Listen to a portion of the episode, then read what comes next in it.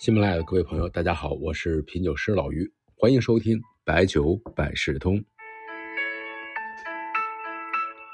在酱香型酒的发展上啊，二零一七年的前后是一个很神奇的年份，有很多酒品的味道一下子变得更适合大众的口味，很多老的、新的酱香型酒也快速的呃被很多不常喝酱酒的酒友所接受。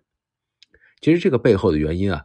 除了在酒行业复苏的这种影响下，在龙头茅台的牵引下，在资本的加持下，其实啊，生产工艺和调味酒啊这些都有很大的进步。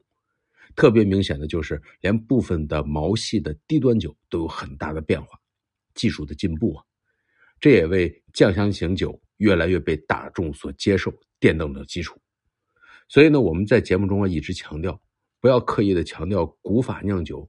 而是要把古法当中的工匠精神进行传承，通过技术的不断的迭代，生产出普通消费者更为认可的产品。所以呢，本期呢，我们说一说中国酿酒大师这个话题。在二零二三年三月，中国轻工业联合会和中国酒业协会评出了四十一位中国酿酒大师，这个称号呢，应该是当下中国酒业的最高荣誉。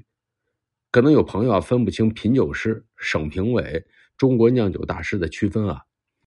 白酒品酒师呢，其实是个国家的职业资格，分为三级，从高到低啊是一级、二级、三级。这个考试呢，现在已经有了一点变化，认证主体呢也做了调整。评委呢是指协会的资格认定，也是三级，分别是省评委、国家评委和首席品酒师。首席白酒品酒师啊，这个认证的。含金量、难度那是非常高的。他是二零一四年开始颁证，到现在也不过就是几十人。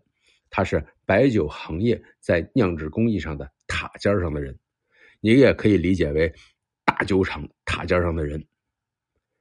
而中国酿酒大师，这更是一种荣誉称号，要求不仅仅有工匠精神，还要为企业或者行业有巨大的贡献。酒协的理事长宋书义说：“大师啊，要符合守心、守静、守愚。”啊，宋理事长的讲话能力很强啊。当年呢，也管过永不分离酒，是酿酒大师。他现在参加的活动也多。你看他讲话有时候确实收出口成章啊。他说什么呢？他说：“这个守心就是要平常心，宠辱不惊，坚守本心，不忘初心。意诚而后心正，心正而后身修。”摒弃贪嗔痴，淡泊名利场。万物由心生，心正酒自香。你看这个标准说的够高的，这不就大学里说的“格物致知，诚意正心，修身齐家治国平天下”的这个理念逻辑吗？然后是守静啊，什么叫守静呢？一方净土，创造一个静的空间，思自己所思，做自己想做。